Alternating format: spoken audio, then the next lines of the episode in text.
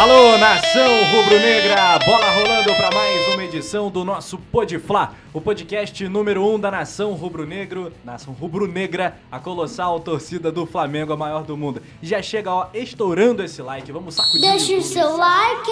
Quando você dá o like, o vídeo chega para mais gente. Compartilhe também nas suas redes sociais usando a hashtag Podfla no Instagram, no Twitter, no Facebook. Vamos com tudo, tamo ao vivo, poeta Túlio não, Aí, ó. sendo substituído. É a força, Força do, do- hábito. força do hábito. Acabei de ser derrubado pelo hábito ao Paga meu 10. lado. Você é mais bonito que o poeta Túlio. Obrigado. Tão brabo quanto. Mas não é grandes coisas, né? Porque Ah. ali não é tão difícil assim, né? Bruno Vilafranca, meu parceiro, hoje com uma edição internacional. Hein? Edição internacional, mas que bom pra gente que fala português, né? Apesar de internacional, fala português. Boa tarde a você, Rafa. Alô pra você que tá me assistindo, nos assistindo.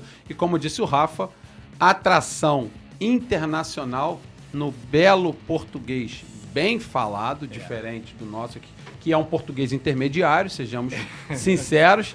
Ele que fala um nota português. É, aqui é um português nota 4. Ele que fala um português né, perfeito, além de escrever maravilhosamente bem.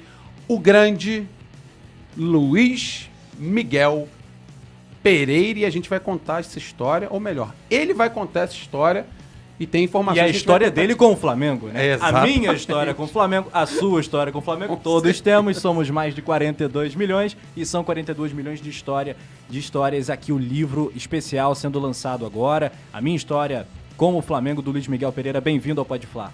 Grande jornalista. Sorry, but I don't speak Ah! So let's in English. Ok, for me it's the same. Pra mim é o mesmo. Muito bem, Não, vamos, bem-vindo. vamos- vamos de português, sim. Vamos, Vamos, vamos. Português. Não, você complica a nossa vida. com aquele sotaque de Lisboa. Sotaque de Lisboa, sou eu- alfacinha eu. É, olha, assim. Alfacinha. Nasci em Lisboa, ah, cidade muito bonita, nada a ver com o Rio, muito diferente, a não ser a calçada do, do calçadão. É. Sim. O resto é, é tudo diferente. A comida é boa também, como aqui, é muito boa. Há, há algumas semelhanças. Acho que é melhor, você está sendo humilde, é melhor. É. Não, Lá não, come-se muito bem. É verdade que sim, mas aqui voltar com o mesmo peso, né? É difícil Portugal. voltar de Portugal Muito com o mesmo peso. É. Verdade. Você que o diga. Ah, com certeza. Eu conseguia por causa da bola. Mas se não fosse a bola, Qual ficaria bola? difícil. A bola da barriga? Não. Não, essa, eu- essa eu engoli só depois que parei de jogar. Aí realmente ficou, ficou difícil. Mas o bom é que eu podia comer à vontade e a bola fazia questão de. Voltava a própria bola. né? Exatamente. Não, mas Voltava você a bola, tá mas nas férias. Você está bem. Eu, eu tenho, eu tenho vários amigos jogadores de, de futebol de- que, jogaram alto nível e um deles diz uma coisa curiosa que é ele quando jogava ah, comia para treinar agora ah, é o contrário agora ele Treina para comer. treina para comer É verdade. Justamente É o que a gente isso, tenta fazer. E quanto mais a idade vai passando, e eu tô sofrendo esses efeitos hoje em dia, vai ficando mais difícil. Rafa Penido, que não sabe como Que é isso, vai chegar lá. Vai Muito chegar. bem. Você vai ver como é que Olha, é. são diversos livros lançados, a gente vai falar um pouquinho sobre a história do Luiz Miguel Pereira no jornalismo, a contribuição fantástica, ah, o lado rubro-negro desse grande jornalista e vamos falar sobre também o futebol português, a influência do JJ, o impacto que teve a presença dele, Paulo Souza, diversos outros temas, Abel Ferreira, tudo isso tá na pauta, além, é claro, do livro A Minha História com o Flamengo, que conta com diversos depoimentos espetaculares, né, Bruno? Com certeza conta com diversos depoimentos Prefácio do espetaculares. tal Arthur Antônio Coimbra também. É, esse tal de Zico Pouca aí, coisa. que quase não é conhecido pela nação rubro-negra, quase não jogou nada, Nada. né? Mas é, eu tudo- dei uma chance para ele deu uma chance pra ele. Ah, eu acho que ele merece. Pelo menos esforçado ele era. É, né? não é. jogava lá essas coisas, mas era um É. cara esforçado. Merecia uma chance. Alô, Galinho!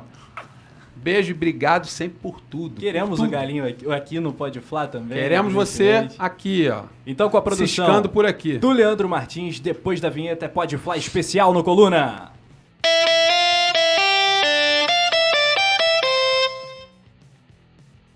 Flamengo. Como começou?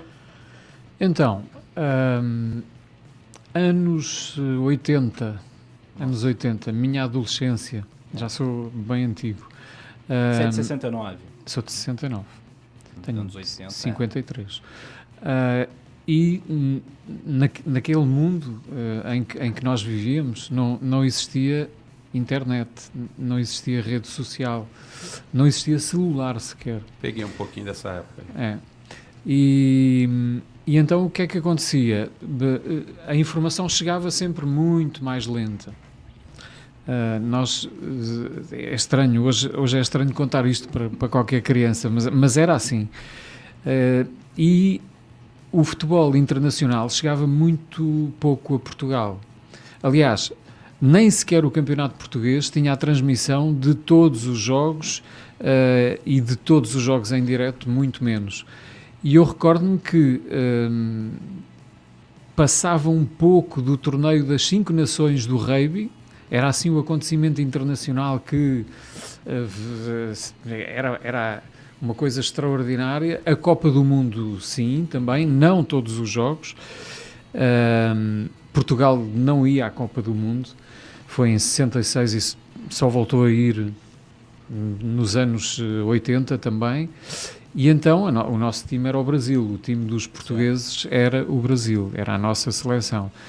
Por via disso, por via da Copa de 82, um, e, e, depois, nos anos anteriores, por causa do Flamengo, havia uma revista francesa chamada 11 Mundial, que, que, ainda existe, penso eu, acho que ainda existe, que era das poucas revistas de futebol que existia no mercado.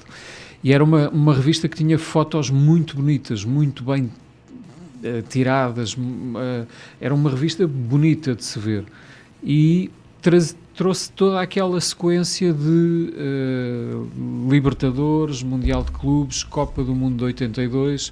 Então o que é que eu fazia? Eu recortava os, as fotos e forrava os meus caderninhos de escola com, com as fotos. E então tinha ali o Zico, o Júnior, o Adílio, estava tudo ali. E, e, e eu nem sabia bem porquê, porque é que eu fazia. Zico, obviamente, aquele cabelo que voa, aquela. Eu queria ter o cabelo igual ao, ao dele, queria, queria, queria jogar como ele, uh, mas tudo aquilo me fazia. É, era assim uma espécie de mistério que eu não sabia explicar. Eu acho que o, aqui no livro o texto do Javan explica um pouco disso, que é, uh, e acho que pode ter sido isso que, que bateu na minha cabeça, que é uh, esta conjugação de cores, o rubro e o negro, que tem a ver com energia, uh, energia e religiões certo. africanas. a sensibilidade com... do Djavan é algo tão fantástico, é, né? Só ele mesmo. Genial, mesmo. é isso mesmo. E isso faz todo o sentido, porque a gente bate o olho numa camisa do Flamengo e, e aquilo tem uma espécie de um magnetismo que nos prende ali. Os vascaínos vão estar a perguntar porque é que não faz sentido para eles, mas, mas é verdade, é, é, uma, é uma, uma energia, como você diz, uma energia muito forte e ao mesmo tempo um magnetismo. E acho que foi isso que me fez ficar, acompanhar. Depois, mais tarde, quando os jogos eram televisionados, uh, assistir, e foi assim que eu me juntei ao Flamengo e depois, muito mais tarde, ehm, através dos livros que eu já escrevia em Portugal, ehm, eu meti na cabeça que havia de conhecer o Zico, que era o meu ídolo de infância. Então o que é que eu fiz? Eu escrevi um livro só para conhecer o Zico, que foi a Bíblia do Flamengo. Porquê? Porque eu iria pedir o prefácio do livro ao Zico. E a minha estratégia estava toda já programada. Tudo traçado. E eu cheguei lá. Uh, porque depois pedi ajuda ao Valdo, uh, que vocês Sim. conhecem, obviamente. Jogou no Cruzeiro, jogou na Europa, no PSG, Sim. no Benfica. E casou com uma portuguesa e vive em Portugal, ainda até hoje.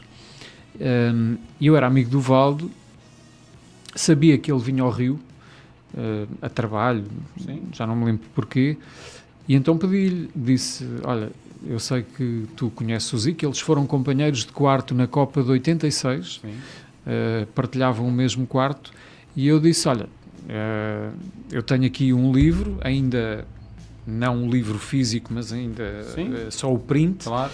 Uh, vou colocar no envelope e vou pedir que tu entregues ao Zico no Ninho do Urubu. Na altura, o Zico era o diretor do futebol na presidência da uh, Patrícia. Patrícia. Patrícia. E o, o Valdo veio ao Brasil, foi ao ninho do urubu e o Zico não estava.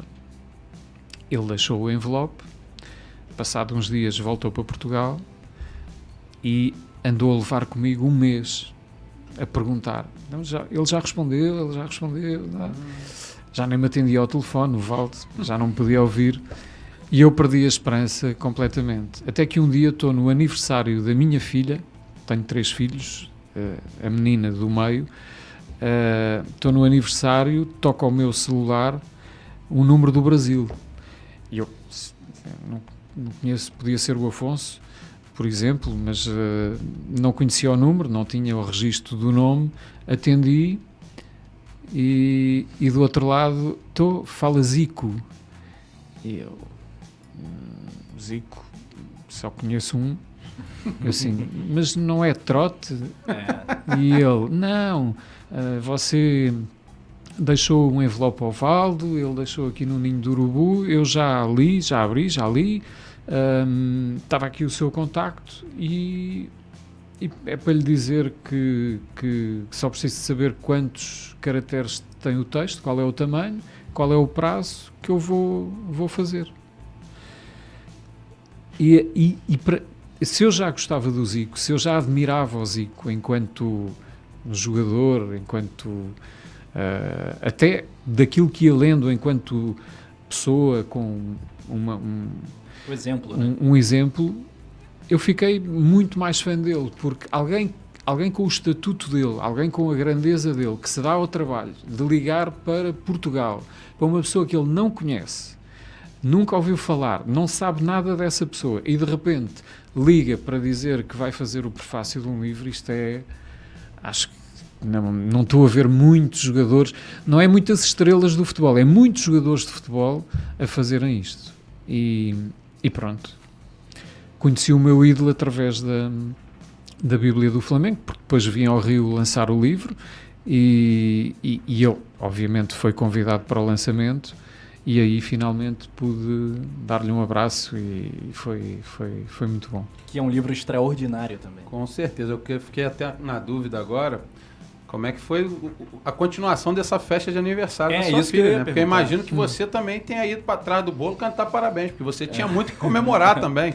Além de mais um ano de vida da sua filha, uhum. ter recebido um telefonema de, desse, é. imagino o quanto você deve ter ficado feliz. Para nós aqui, o Zico, é, há muito tempo, com certeza, ele, nós sabemos que ele é capaz desse tipo de atitude. Não é um fato isolado. Uhum. Né? Ele faz isso com diversos torcedores que conseguem um contato dele. Ó, oh, manda uma mensagem de aniversário para mim, ele vai lá e grava, ele faz muitas vezes isso. Mas é muito legal e com certeza a gente com uma entende... simplicidade, né? Ele faz muita questão que a pessoa se sinta à vontade. Exatamente. Então, imagino como é que você se sentiu. Estou é, tentando imaginar, na verdade. Sim, foi, foi, foi, foi um momento único e, e foi a oportunidade que eu tive uh, de conhecer uma pessoa extraordinária, que a partir daí só, só me deu, só me tratou bem e só me deu alegrias, porque depois o contacto manteve-se, não, não, não terminou ali.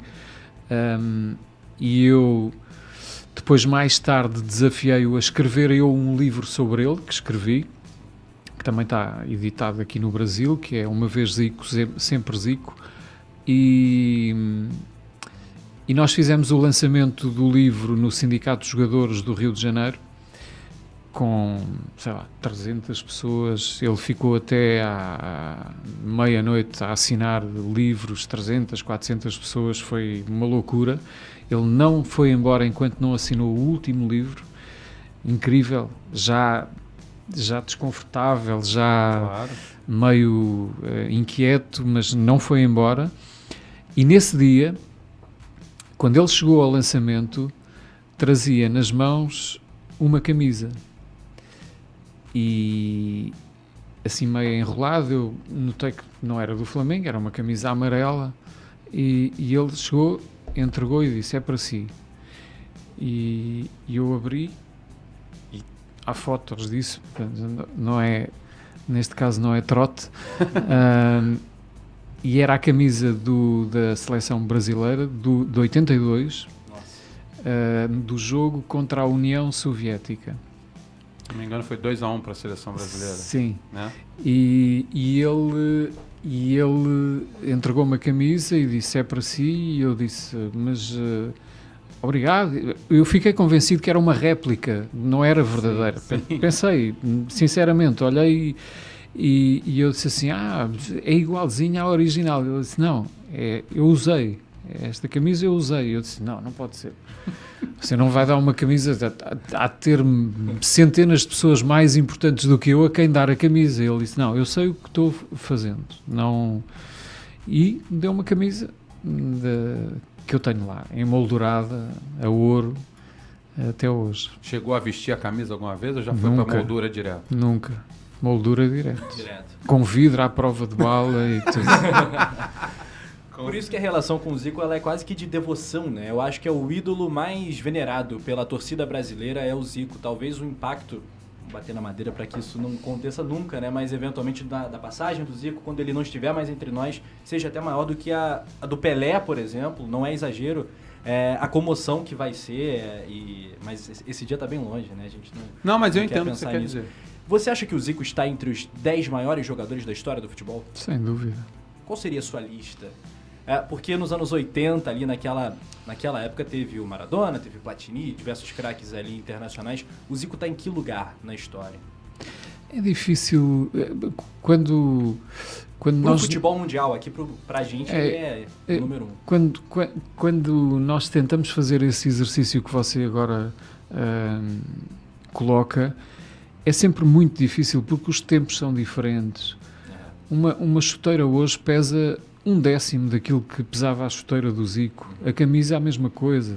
E sem uh, chuva, isso sem, sem chuva. Né? Sem chuva, sem chuva. A bola, uh, os gramados, é tudo completamente diferente. Tudo. Não tem nada a ver. Então não há termo de comparação. Não, Você pode em, comparar com Zidane, Messi, Cristiano Ronaldo? Sim, em condições iguais nós poderíamos dizer, mas isso é impossível também. A tecnologia está muito mais evoluída. Muito.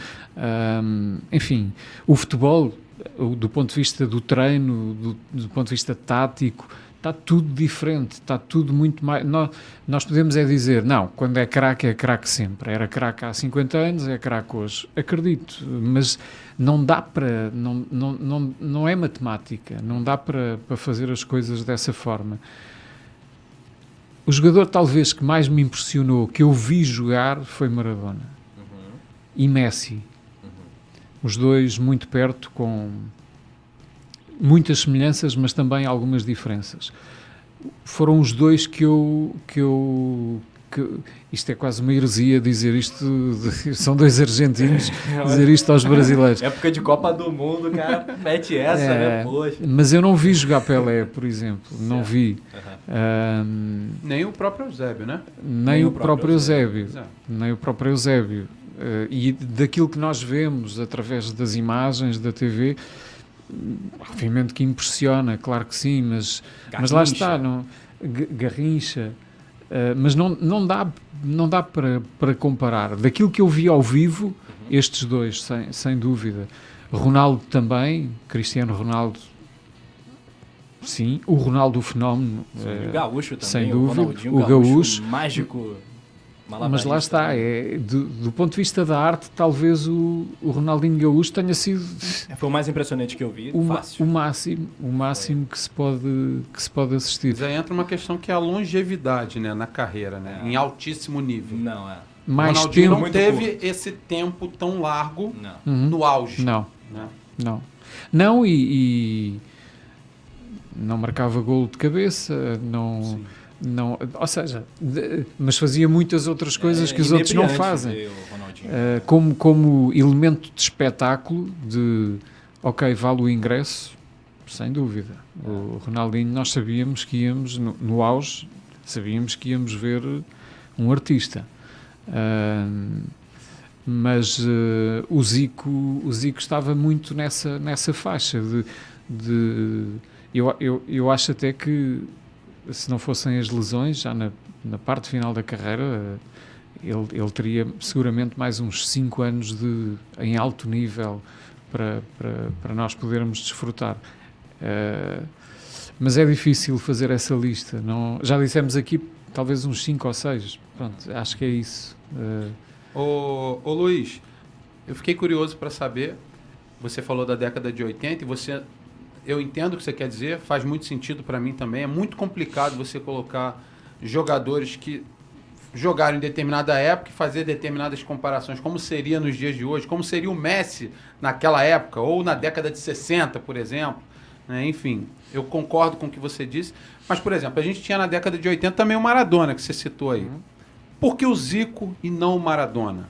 Né? Já que o Maradona tá, figura aí. Há quem diga que ele é o segundo maior jogador da história, depois do Pelé. Enfim, por que o Zico e não o Maradona, que era, podemos dizer, tão brilhante quanto, ou estar ali, ou estava no mesmo patamar né, do Zico? Por que o Zico e não o Maradona, que é alguém da mesma época? Bom gosto. Essa é uma boa pergunta. Uh, eu, eu, eu acho que tem a ver com, com, com a camisa.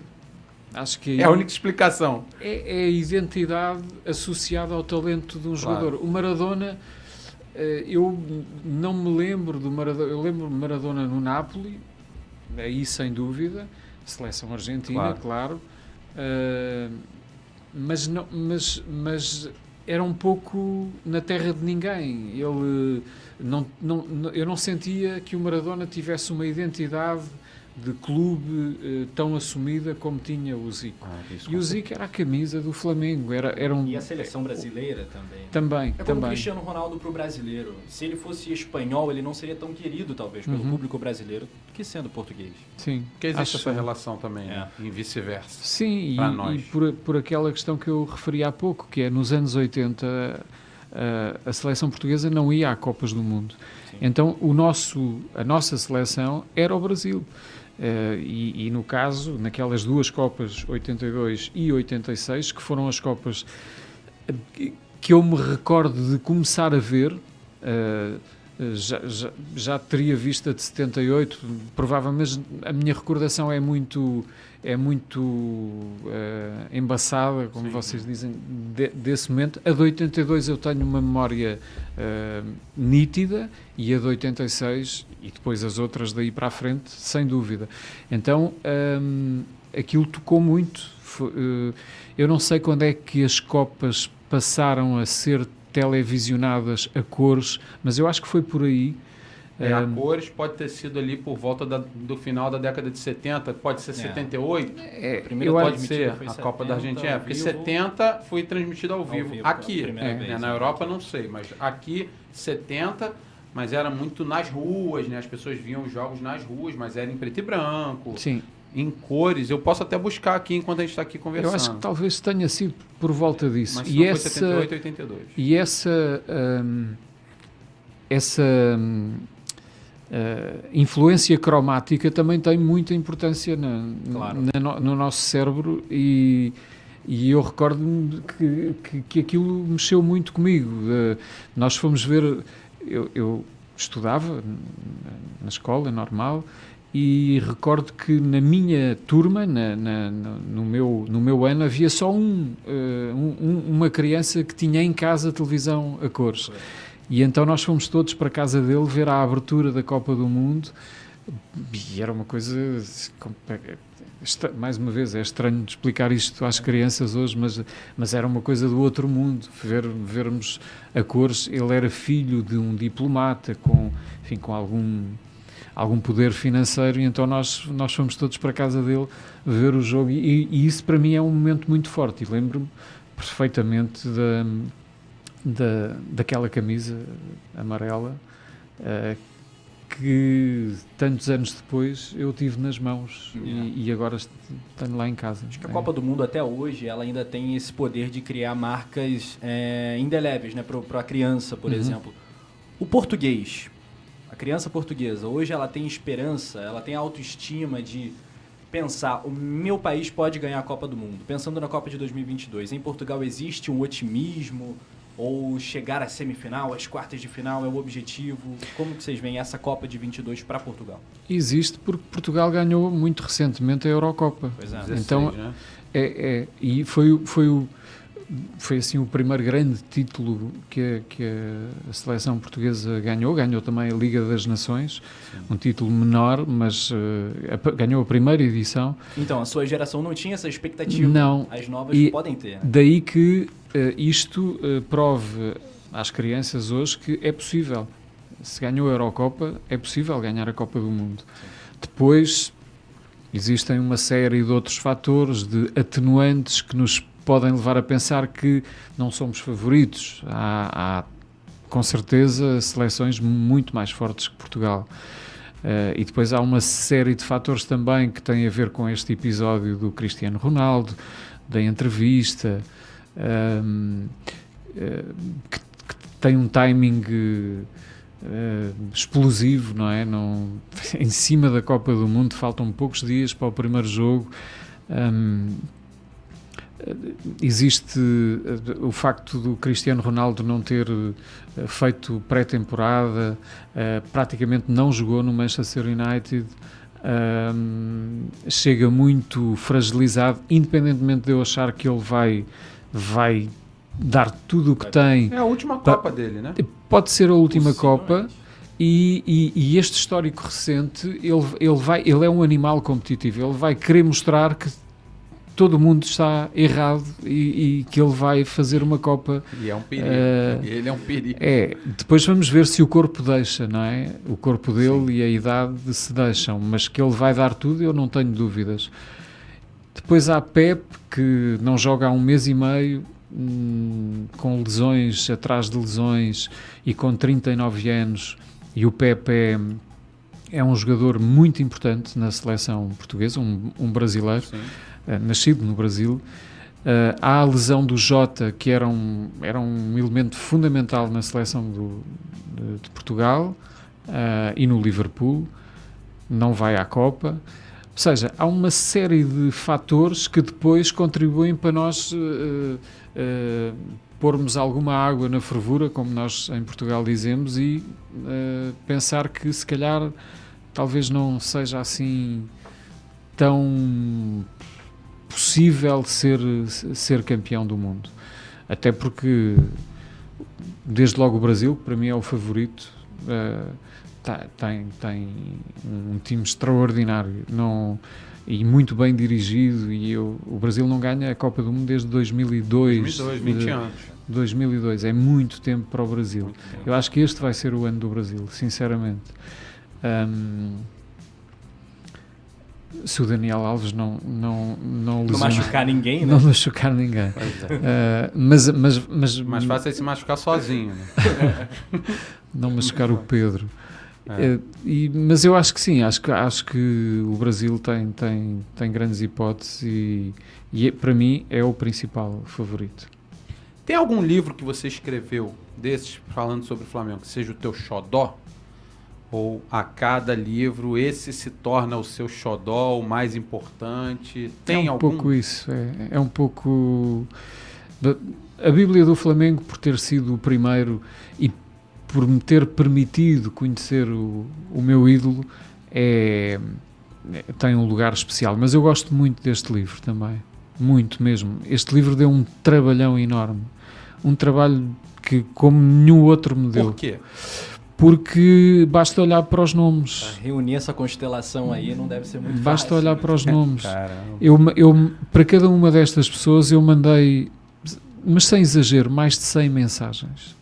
Meu Deus. Para convencer a fazer, para, para convencer a gravar, para convencer a aprovar o texto, para convencer a enviar foto.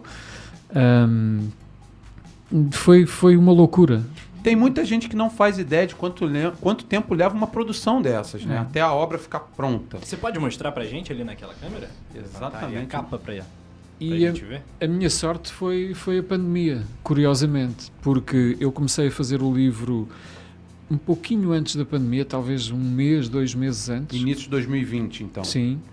E, e depois veio a pandemia e nesse momento hum, fechou tudo. E pegou todo mundo em casa, é isso? Todo mundo em casa. Foi muito mais fácil falar com eles. Certo. Através de um eu chegava ao outro, através do outro chegava ao outro. Pontos, ia né? fazendo uma espécie de network. Sim, claro. E, e consegui uh, uh, a maior parte de, de, dos textos, e o, ou, melhor, o caminho mais difícil foi percorrido durante a pandemia.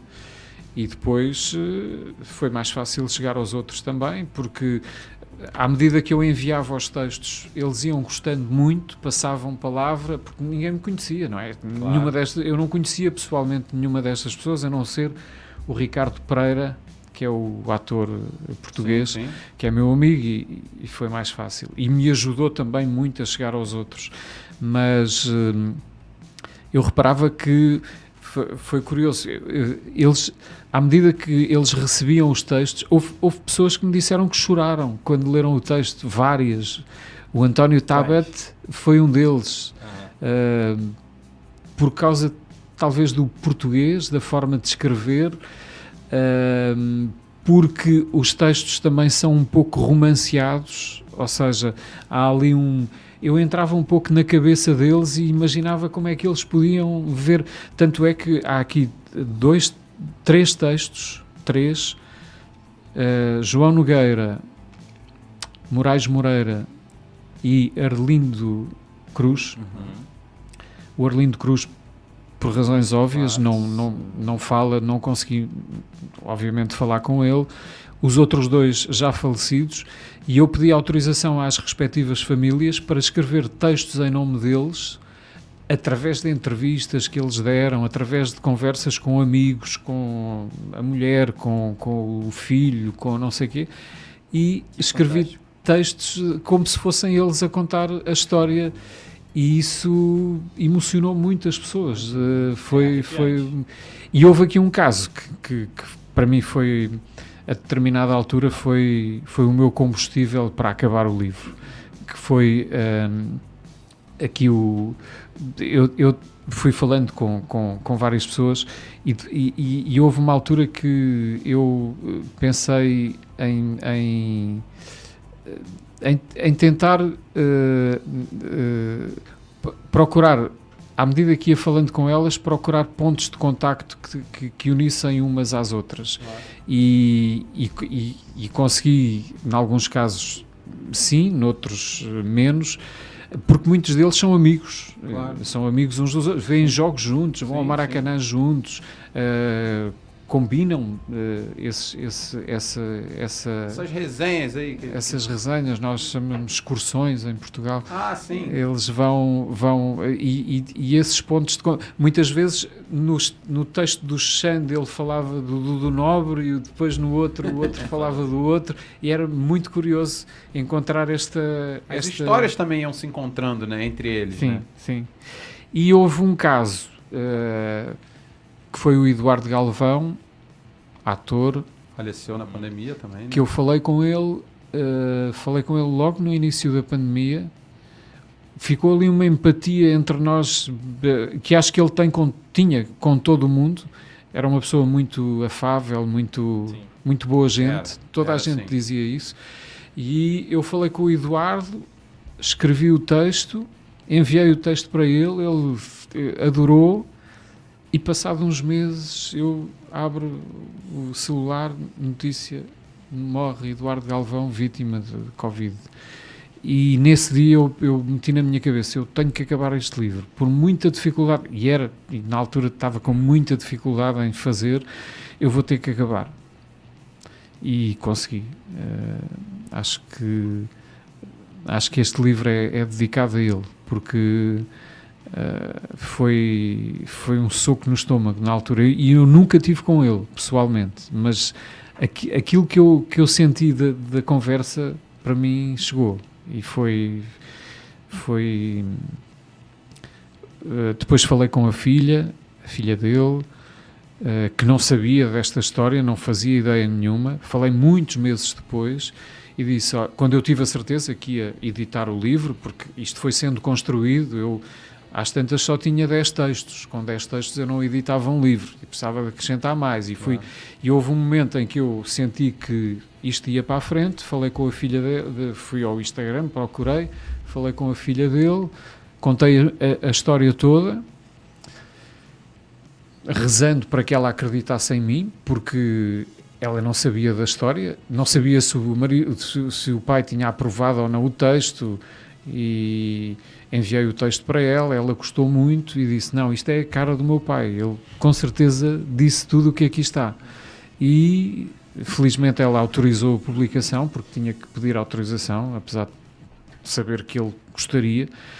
E pronto, e foi, ficou, ficou Acho que todos esses detalhes, essa, essa feitura aí, dá uma energia, isso dá uma energia ao texto que combina muito com o Flamengo, aquilo que a gente falava do Flamengo ser energia, esse magnetismo, e acho que é um livro que atrai né, a torcida.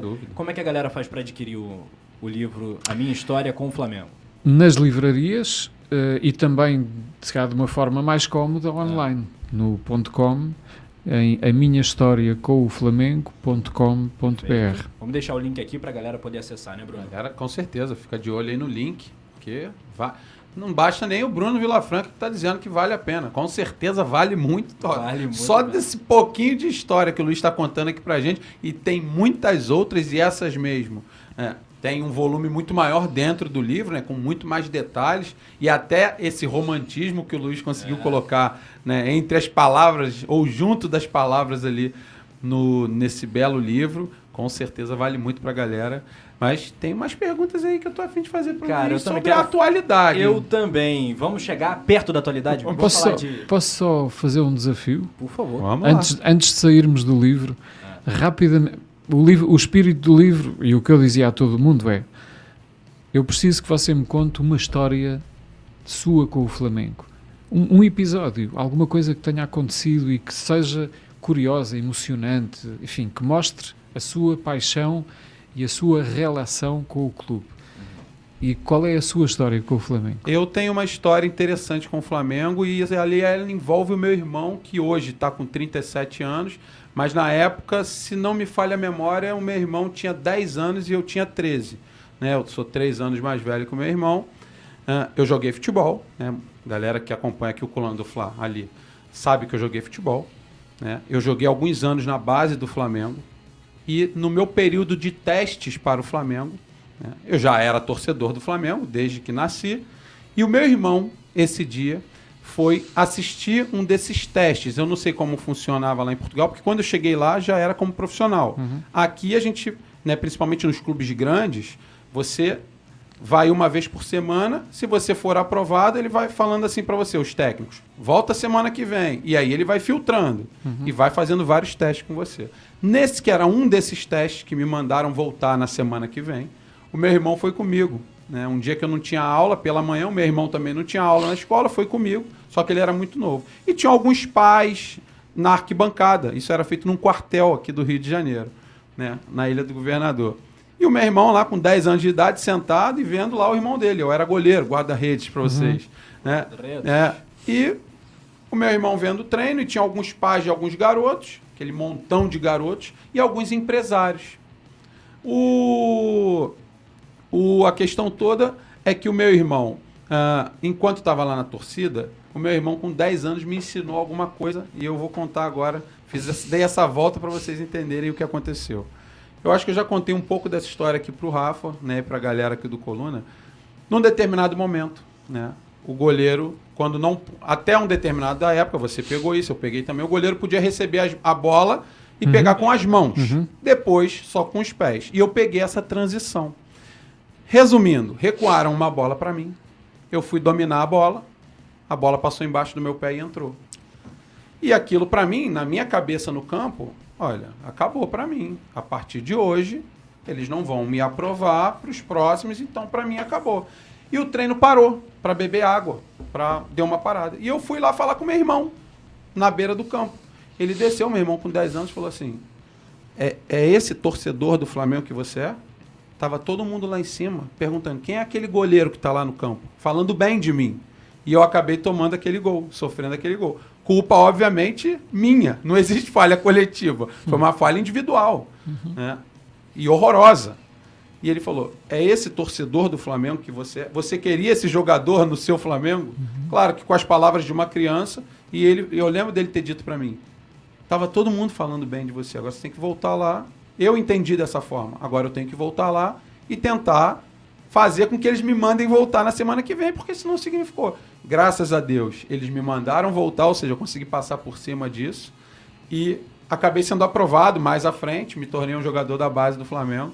Mas essa para mim é marcante por conta da minha falha e porque, de certa forma, o meu treinador à beira do campo foi o meu irmão com 10 anos. Uhum. Né? Então, isso marcou, eu acho que já contei um pouco dessa história, né? não com essa riqueza de detalhes, mas essa é a verdadeira. O meu irmão com 10 anos, flamenguista também roxo que nem eu, até hoje, foi quem, de certa forma, manteve a minha motivação em alta para que continuasse querendo me tornar jogador do Flamengo e, e, não deixasse com que ele, o meu próprio irmão Daniel, fosse ficasse constrangido à beira do campo, porque ele como torcedor vendo um goleiro daqueles no time do coração dele, ele não ia gostar, mas foi uma história que me marcou, me marca até hoje. Claro tem muitas outras, mas essa foi muito marcante para mim. Não virou um trauma, graças a Deus, mas tinha tudo para virar.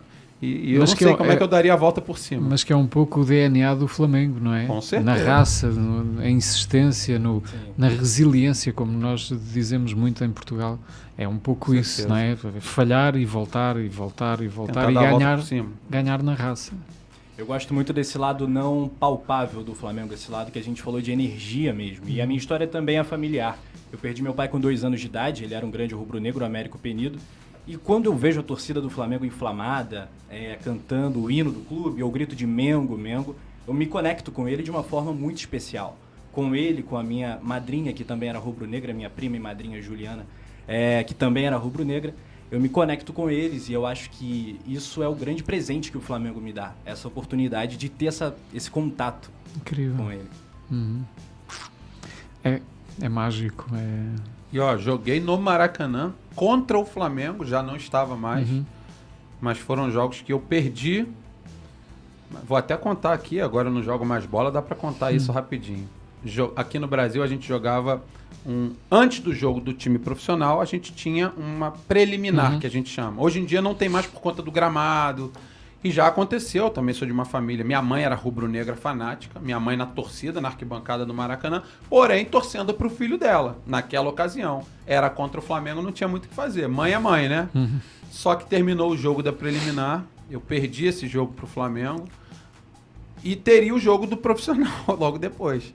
E quando todo mundo achava que eu ia, agora que me perdoe, não vou dizer o clube que eu jogava, mas quando terminou o jogo da preliminar, que eu tinha que me encontrar, claro, e para a torcida do clube visitante, onde estavam lá os pais, inclusive a minha mãe, eu fui para a torcida do Flamengo, torcer para o Flamengo contra o time que eu jogava, só que já no jogo dos profissionais. Mas aí era o lado torcedor, É, falando claro. mais alto. Eu estava no Maracanã, já estava ali, 50 mil pessoas, não, não consegui fazer diferente. O Felipe Simas, que está aqui no livro, ator, Sim.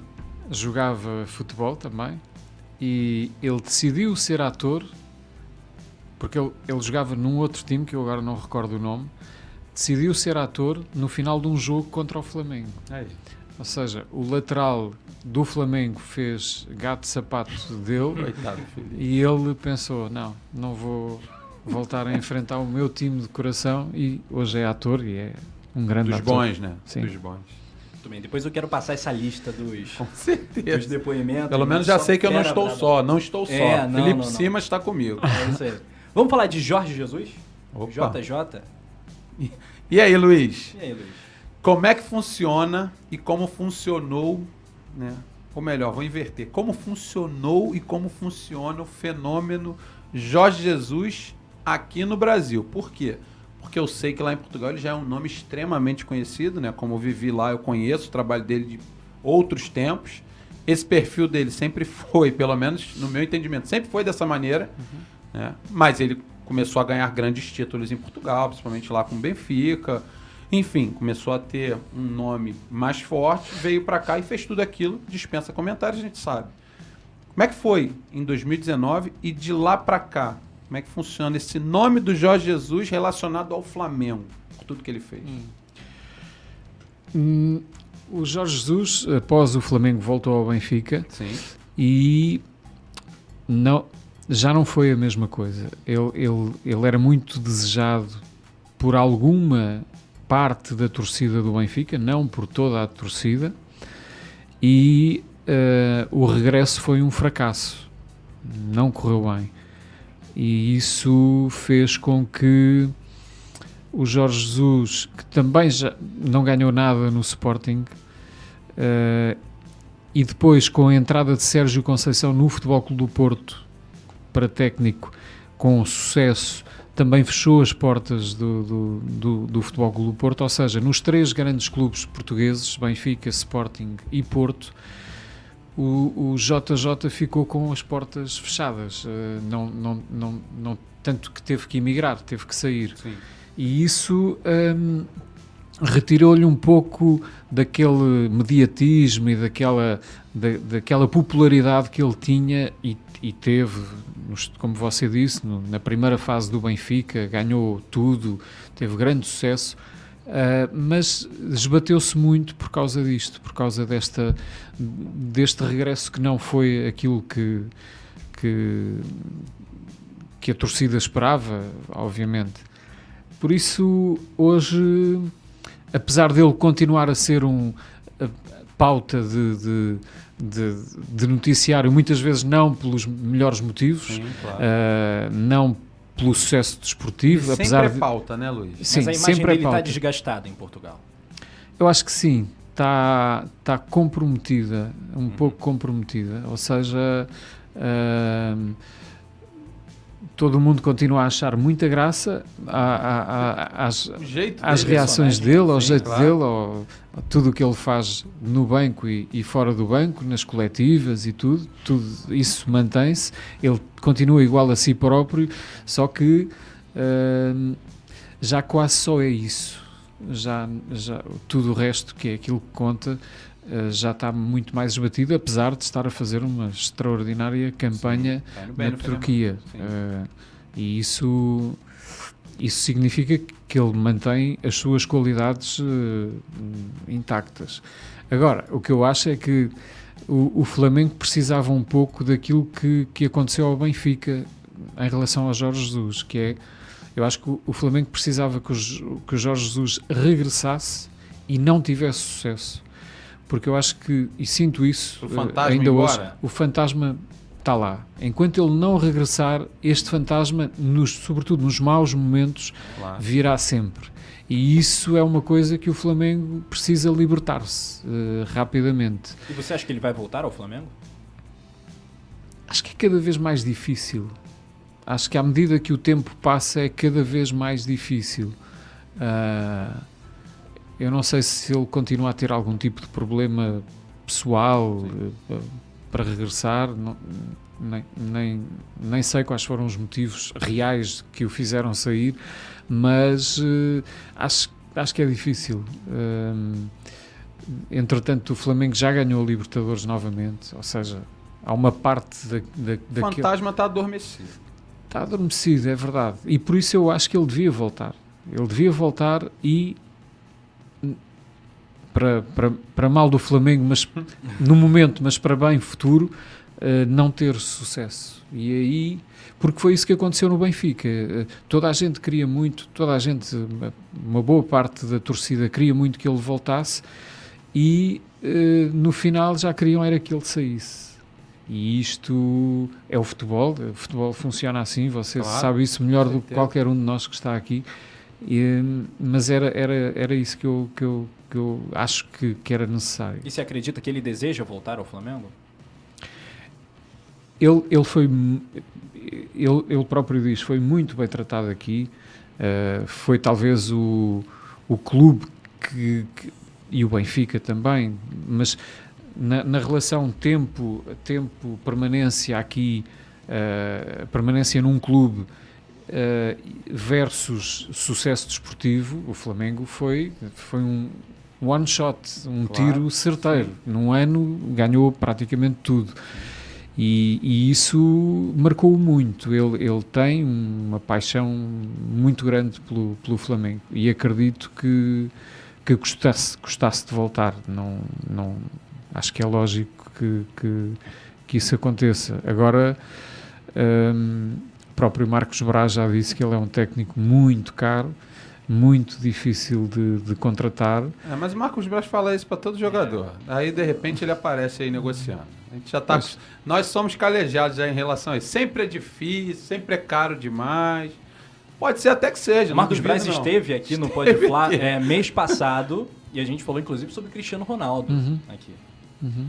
Sobre a possibilidade, Possibilidade de ter Cristiano Ronaldo, pelo menos, quem sabe. Porque foi o seguinte, Luiz, o, não sei se você sabe dessa situação, por que foi falado no nome do Cristiano Ronaldo né, pelo, para o Marcos Braz? Porque o Flamengo se pronunciou, né, através de seus dirigentes, de que se fôssemos campeões da América, acabamos sendo, o Flamengo faria uma grande contratação a nível mundial, para o Mundial de Clubes. Que para os sul-americanos é mais importante ainda do que a própria Libertadores. Lá na Europa, eu sei que não é assim que funciona. A Champions League é Uhum. o maior dos campeonatos para, o- para os clubes. Me corrija se eu estiver errado. né? Certíssimo. Mas é claro que ninguém vai lá para perder. Até porque a vergonha também vai acontecer, já que vai jogar com um time teoricamente mais fraco, de um É. nível técnico e financeiro muito mais fraco. E talvez por isso não se dê tanta importância àquele Exatamente, título. com certeza. Mas foi falado justamente que De o Flamengo mundial. contrataria Hum. de uma contrata, contrataria um jogador de nível mundial E que poderia ser algo de tiro curto, e assim. que poderia ser justamente para um campeonato de tiro curto. O Mundial de Clubes é um campeonato de dois jogos, para os sul-americanos e para os europeus. Você chega lá para jogar uma semifinal, Uhum. caso passe, joga uma final. Enfim. E aí começou-se a dizer, olha, o Cristiano Ronaldo, Cristiano Ronaldo, claro que a gente sabe, né, que quanto ou tem faz ideia de quanto custa o Cristiano Ronaldo. O Marcos Braz tem uma amizade pessoal com a dona conhece, Dolores, a mas mãe conhece. Pois, a eu ouvi Dolores. falar dessa história. Já Houve até um encontro. Café, sim, Pronto. já tomaram É café. isso. e aí tentamos, né? Do nosso jeito. E aí, Braz? Ele não cravou, mas também não disse que não. Pode Pode parecer- perguntado sobre o presidente Landim, se manifestou falando que o Flamengo não faria nenhuma loucura para ter um craque desse nível. Exatamente. Mas Mas- vai que. Então continuamos. De repente você, português, né, que conhece de repente um pouco melhor a, a cabeça do Cristiano Ronaldo, não ele como atleta, isso o mundo inteiro conhece, mas a cabeça do, do Cristiano Ronaldo, né, com certeza você viu a carreira inteira dele, né, surgindo lá no Sporting, enfim. Escrevi um livro sobre ele. Que está Eu estava em aqui. Portugal quando ele iniciou naquela partida no 3, se não me engano, 3 a 0 ou 3 a 1 na inauguração do Alvalade 21. Uhum, uhum. É o gramado que arrebentou todo naquele jogo, tá? Não sei se você se recorda disso. Foi esse jogo que o fez Exatamente, Manchester. contra o, Man- contra o Sim, Manchester, sim, né? Sim. E jogou pra caramba, eu tava lá em Portugal, eu vivi isso de perto. Mas enfim, o Cristiano Ronaldo é pauta aqui no Brasil por conta do Flamengo, mesmo que pareça uma utopia tê-lo por É aqui. um delírio coletivo, é a megalomania rubro-negra que tá falando aqui. Olha a é cara algo- que fez. Olha a cara que fez o Luiz. Não, acho, acho que não, não, não, não estará nos planos do, do Cristiano. É o que eu acho. Ele está muito focado ainda na Europa. As condições eh, podiam encaminhar para isso, porque ele vai ficar sem clube agora. Depois desta entrevista, não há condições para continuar em Manchester. Vai ficar sem clube, mas hum, o foco dele é a Europa e, e é a Champions League, e é continuar a jogar a esse nível eh, na Champions League. Nem tiro curto para enfrentar o Real Madrid na final do Mundial. Tenho muitas dúvidas que isso aconteça. Tenho mesmo muitas dúvidas. Não acho, acho que não- ficaria muito surpreendido se isso acontecesse. Acho que o mundo inteiro, né? Teria uma repercussão. Acho que o mundo inteiro Esquisito, ficaria. né? Não é que não faça sentido do ponto de vista até da, da união de duas marcas brutais, porque o Cristiano Ronaldo já não é só um. Já há muito tempo que não é só um jogador de futebol, já é, já é um atleta. Eh, eu acho que se, se- se o termo atleta assenta em algum jogador de futebol é nele, ele podia praticar qualquer outro des- Concordo. esporte Concordo. que faria bem. Ahm, e é, ele é uma marca, ele é uma empresa gigante, é uma multinacional, é um, um gerador de receita, eh, como se calhar não há mais nenhum atleta neste momento, a não ser as estrelas do futebol americano e da NBA, e mesmo assim ele bate eh, com eles. Por isso. Uh, faria sentido do ponto de vista da união de uma marca como o Flamengo com esta dimensão e de um atleta com esta dimensão também, mas depois do ponto de vista esportivo não acho. Não acho que passe pela cabeça dele. Ô, Rafa, pulamos aí, falamos de. Pulamos não, falamos bastante do Mister, né? Do Jorge Jesus. É, Tem- estávamos falando dele. Tem, mas tem um outro mister aí, né? Que a gente tem que tocar no nome dele, né? Dorival, não? Não, não, antes desse, antes desse. Tem um outro português. Ah, meu Deus. Né? É, temos que tocar o nome dele, vou fazer o quê? Fala. Que não foi feliz aqui no Flamengo, que é o Paulo Souza. Primeiro, eu queria saber de você, como é que você, português, enxerga... Eu sei que os portugueses são bastante patriotas. Eu, enquanto morava em Portugal, eu fiquei espantado, porque o brasileiro é muito patriota em época de Copa do Mundo. Depois, nem tanto. Pelo menos essa é a minha opinião. Eu via que os portugueses eram extremamente patriotas, porque eu via que a televisão mostrava, os canais portugueses, né? Canais abertos em Portugal, eles mostravam quando um português estava disputando um campeonato de qualquer coisa em qualquer lugar do mundo, a televisão fazia questão de mostrar. Aquilo era notícia. E aqui é futebol, futebol, salvo raras exceções. Mas, do ponto de vista do patriotismo de vocês, e ao mesmo tempo torcendo pelos portugueses ao redor do mundo, primeiro eu queria saber de você. O que, que você acha do Paulo Souza? Sei que como jogador, eu acho que ele jogou muita bola, né? Dos melhores. Dos melhores, né? Isso eu acho que é indiscutível aqui também. Mas dele como técnico e depois, o que, que você acha que não deu certo aqui no Flamengo? N- eu não tenho nenhuma informação privilegiada de bastidor. Não, tudo o que eu possa dizer é daquilo que, que vi que, e que conheço alguma coisa. Quando, quando começou a falar-se do Paulo Souza para o Flamengo, para o futebol brasileiro e para o Flamengo, na minha cabeça eu imaginei que eh, tivesse tudo para correr mal.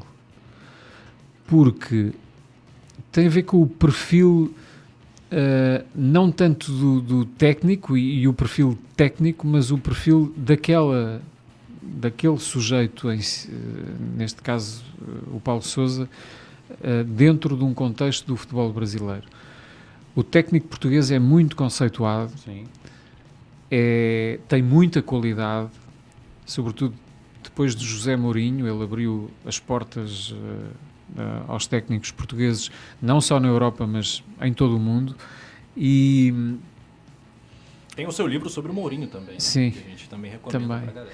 E o, e o, e o, o, o técnico português é muito conceituado do ponto de vista da metodologia do treino, eh, muito bom taticamente, muito bom na organização eh, que coloca na- no- nos times.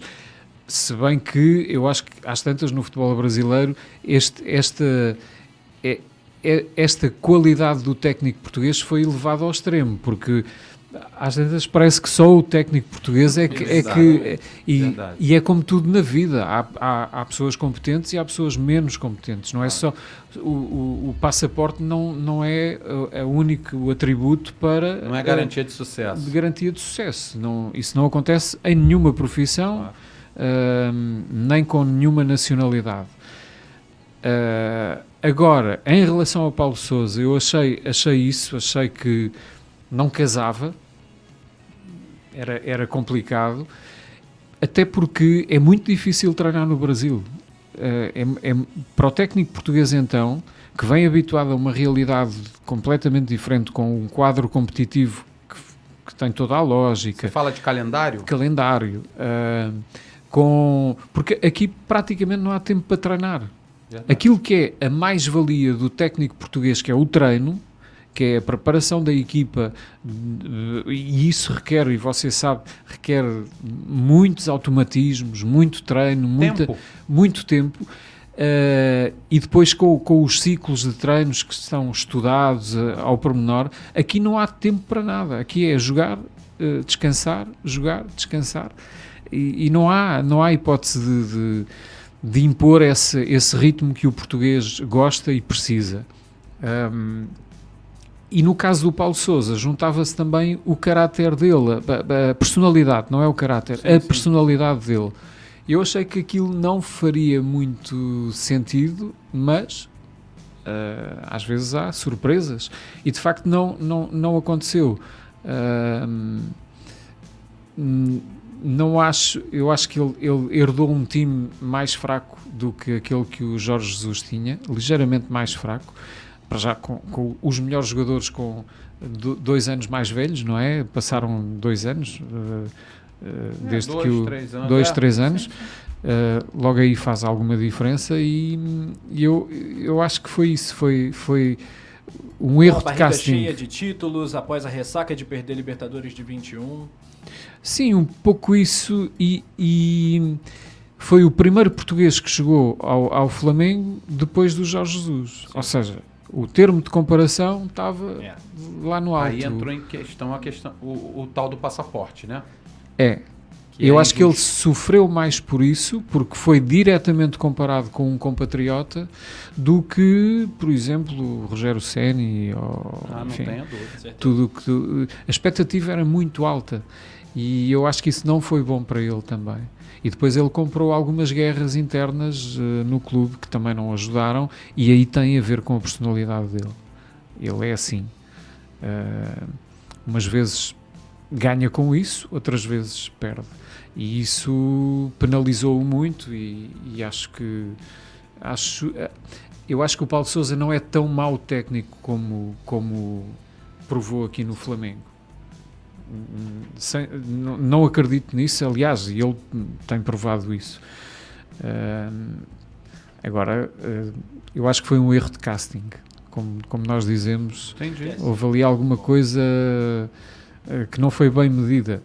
E às tantas, quer dizer, as alternativas era Vitor Pereira. Um, ah, na, Paulo, na época... Paulo Fonseca. Sim, Rui Vitória. Uh, Rui Vitória. um grande assim, sonho era o Leonardo Jardim. O Leonardo Jardim. É passaporte do treinador do Braga? Do... Acho que o nome do treinador do Braga, que também era toda hora falado. Carlos Carvalhal. Carvalhal. O Carvalhal, Carvalhal. Sim. Ou seja, passaporte português. Sim. É, e isso eu acho que não é uma opção é, é, perigosa. Não. Com certeza. Muito bem. É, o Flamengo te deu algum respaldo, algum apoio para o seu lançamento do livro? Não. Uh, não, tentámos. Nós estivemos no Brasil há três meses para tentar licenciar o livro. Uh, viemos propositadamente de, de, Portugal para isso. Um, fizemos contacto com o Flamengo, tentámos várias vezes, nunca tivemos resposta. Uh, apesar de o prefácio ser do Zico, apesar de estarem aqui uh, se, tal, seguramente muitos dos maiores artistas uh, brasileiros, mas infelizmente não. E, e, não, o livro não foi licenciado, não tivemos, não tivemos essa, essa possibilidade, que, é, que depois na prática muita gente não sabe, mas o licenciamento do livro até acho que beneficia até mais o clube do que o, o, a própria editora, porque hum, o clube vai ganhar diretamente com a venda dos livros, vai ganhar um royalty que, eh, que não é tão pouco como isso. E, e, eu fiquei muito triste com, com isso porque, hum, porque não cheguei a entender, não, não há aqui polémica nenhuma. Eu acho que isto só beneficia o Flamengo, só beneficia a marca Flamengo. Um, é, uma, é, é um, um, documento que fica, uh, que, que, é muito importante para o Flamengo, uh, que nunca tinha sido feito e eu, eu tenho experiência de, eu tenho mais de 40 livros editados em, em Portugal e muitos editados uh, um pouco por todo o mundo, na Coreia, no Japão, na Polónia, em Espanha, enfim. Um, e alguns desses livros estão licenciados com clubes eh, como o Real Madrid, o Barcelona, o Manchester United. E, e, nu, e nunca, nunca tive esta experiência de, de um clube se, nem sequer o mostrar. simplesmente não respondeu, não atendeu. Não respondeu. Uh, nós depois tentámos, já nesta fase em que estamos aqui, uh, um pouco antes, tentámos uh, chegar à fala com as pessoas que nós sabíamos que tratavam deste, deste assunto. Um, enfim, foi quase fazer plantão à porta do, da Gávea para, para, para nos receberem. E o que eu acho, sinceramente, de, de, sem, querer aqui estar com nenhuma espécie de sobranceria, não, agora vem o europeu achar que, que, que nos vem ensinar alguma coisa. Não é isso. Um, primeiro, uh, a educação, não é? Acho que isso não tem nacionalidade e, e, e é uma coisa que todos nós eh, devemos ter. Nem que seja atender o telefone e dizer, olha, não dá.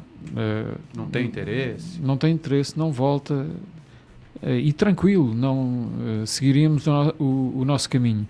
Mas o que eu acho é que a grandeza do Flamengo, este gigante, este colosso que é o Flamengo, depois não tem correspondência em alguma da estrutura do Flamengo, não em toda. O futebol, por exemplo, funciona, está aí a prova, mas internamente em alguns setores que são muito importantes para o Flamengo, marketing, licenciamento, enfim, uma série de, de fatores uh, uh, hoje em dia que são, na Europa são o carro-chefe dos clubes, é a, a, a, maior receita vem dessas, dessas áreas. O Flamengo ainda tem um longo caminho a percorrer, longo, e, e tem que o fazer porque isso vai gerar uma receita brutal para o clube quando, quando for quando o comportamento for profissional e não amador, acho que acho que o Flamengo tem tudo a ganhar.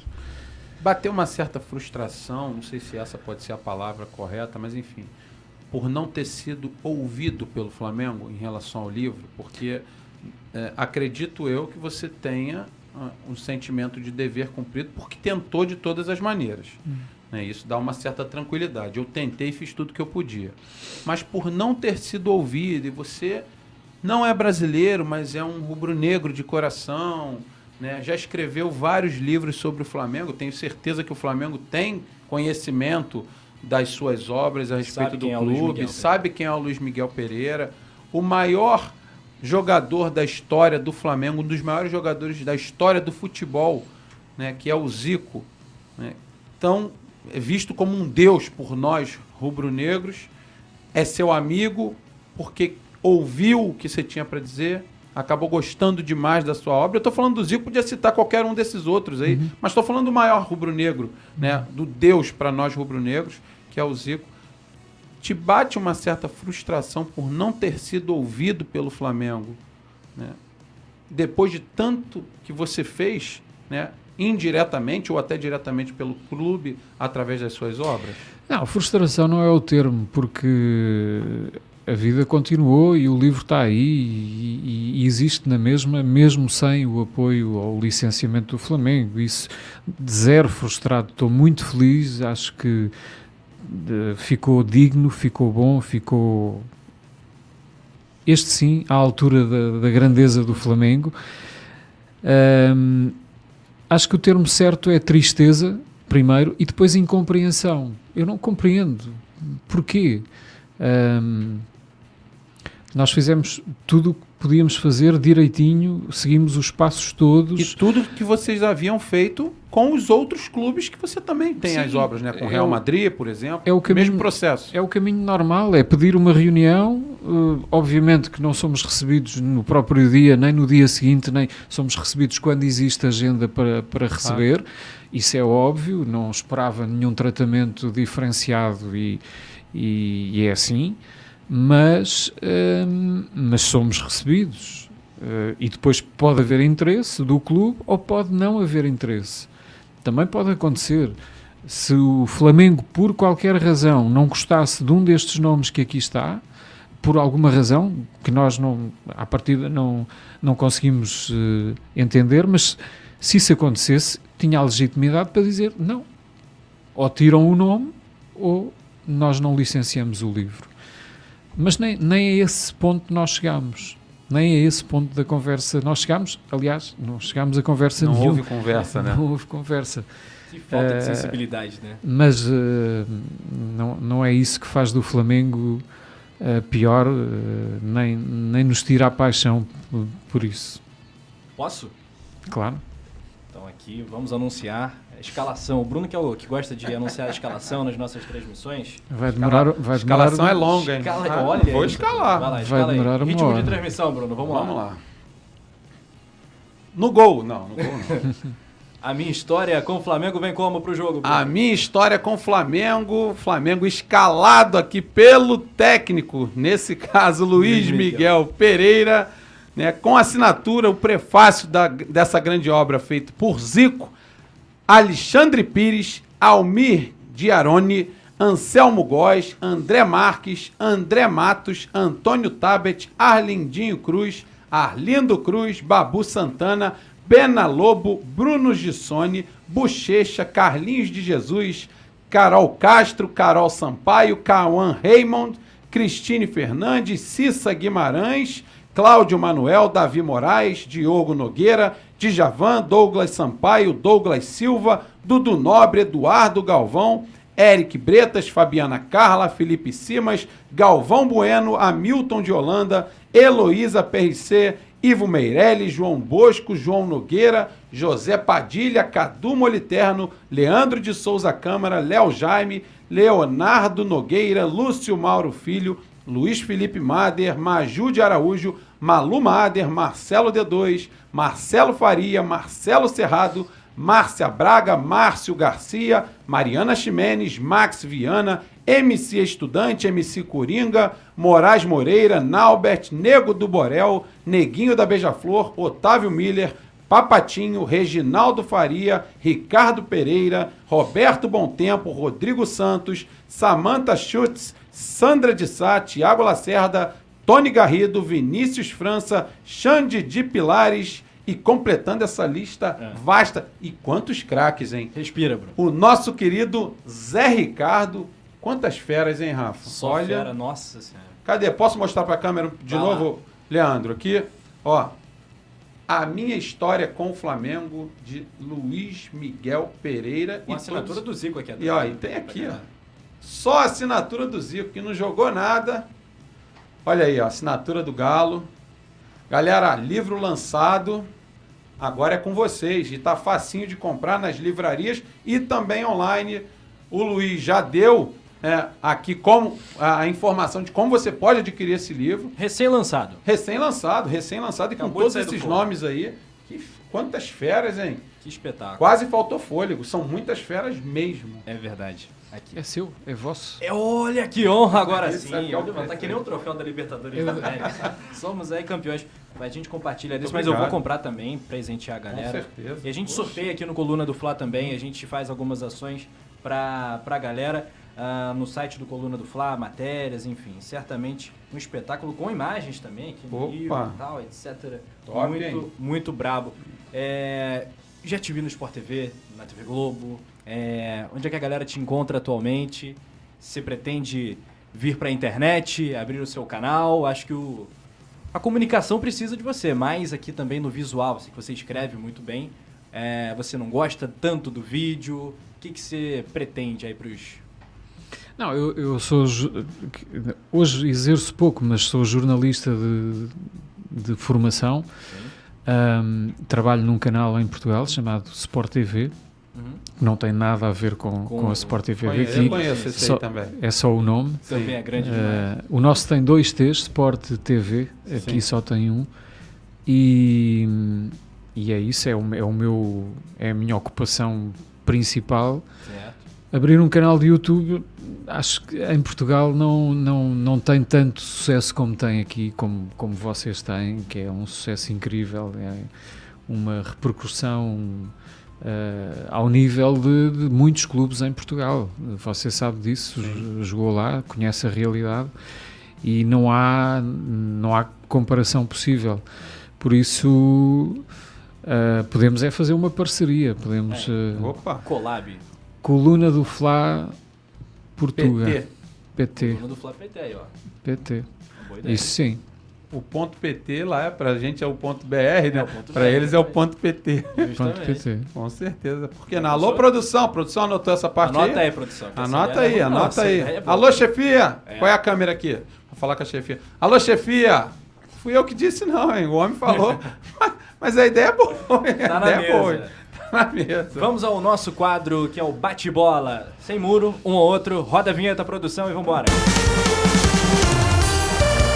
Valeu, Leandro Martins. Lembrando pra galera deixar o like, se inscrever no Coluna do Fly, fazer o comentário. Deixa o seu like! Vamos lá. Um ou outro. Temos de Eu qualidade. Quer começar? Eu quero. Fica à vontade. Posso começar? Por favor. Mas quais são as regras?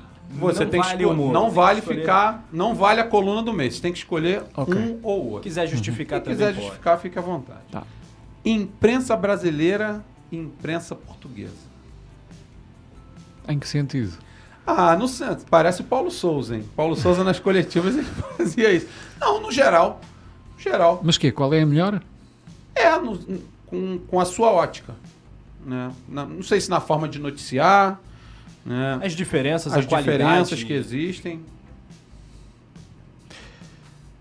Eu sou um fã do. do- da- quando você diz imprensa, não é só escrita. Em Portugal entendemos impre- imprensa ah, sim, por não, imprensa escrita. que eu digo é o É, jornalismo a mídia, de maneira a mídia, geral. Cultura a mídia. esportiva Sim, em sim. Portugal e a brasileira. sim.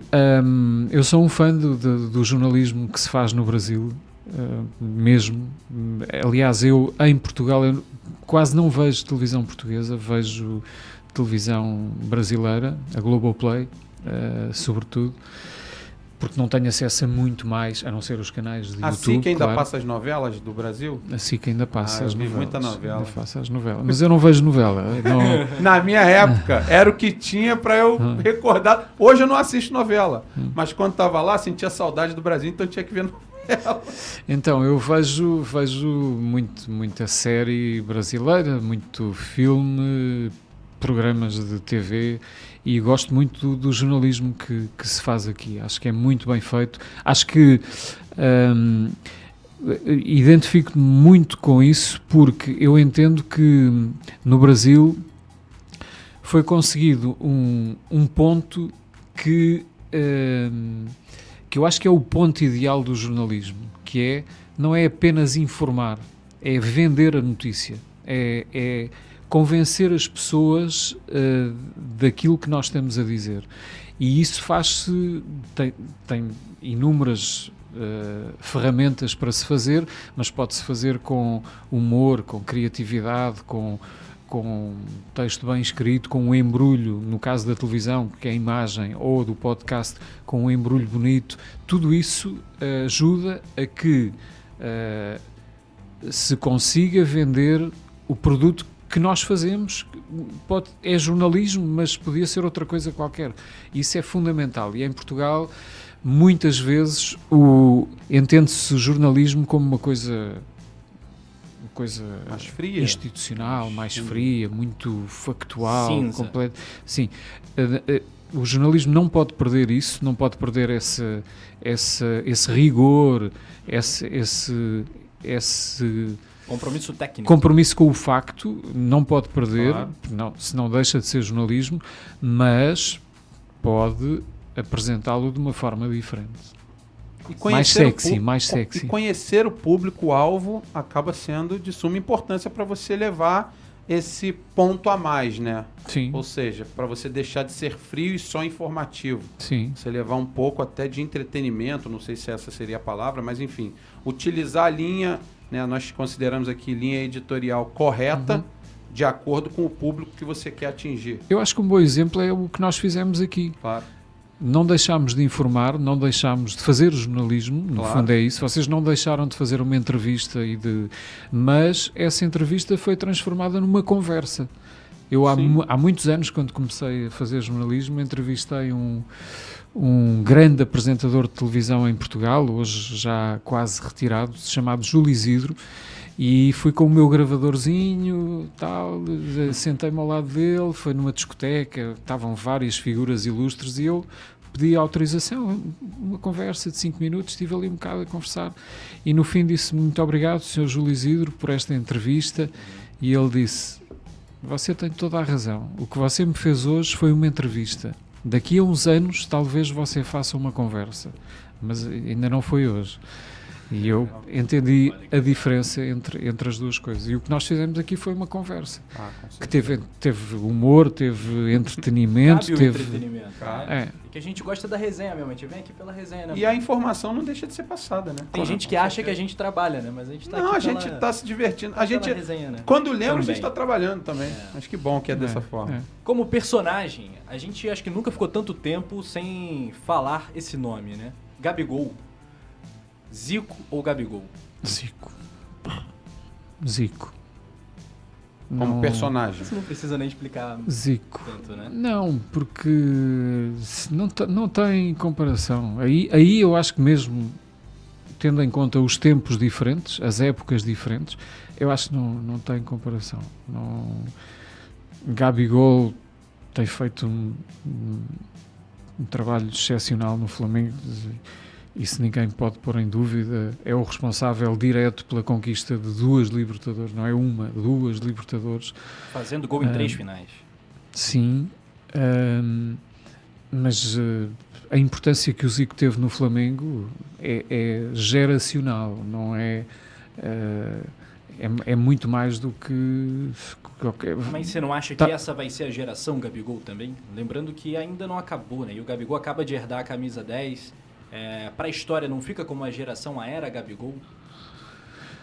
Assim como Sim, era Zico? Ou temos que fazer essa pergunta mais à frente, ah. mesmo com ele já tendo conquistado? Eu acho que ainda falta tempo, eu acho que é isso, ainda falta, ainda falta. Uh, apesar de tudo, para chegar ao perto do Zico ainda tem, ainda tem que caminhar muito. Já chegou com a camisa agora, né? É, acabou de pegar 10, então E o Zico um autorizou, falou, não, depois de tudo que já fez. E depois eu tenho um trauma, tenho um trauma com o Gabigol. O Gabigol jogou em Portugal. Ah, verdade.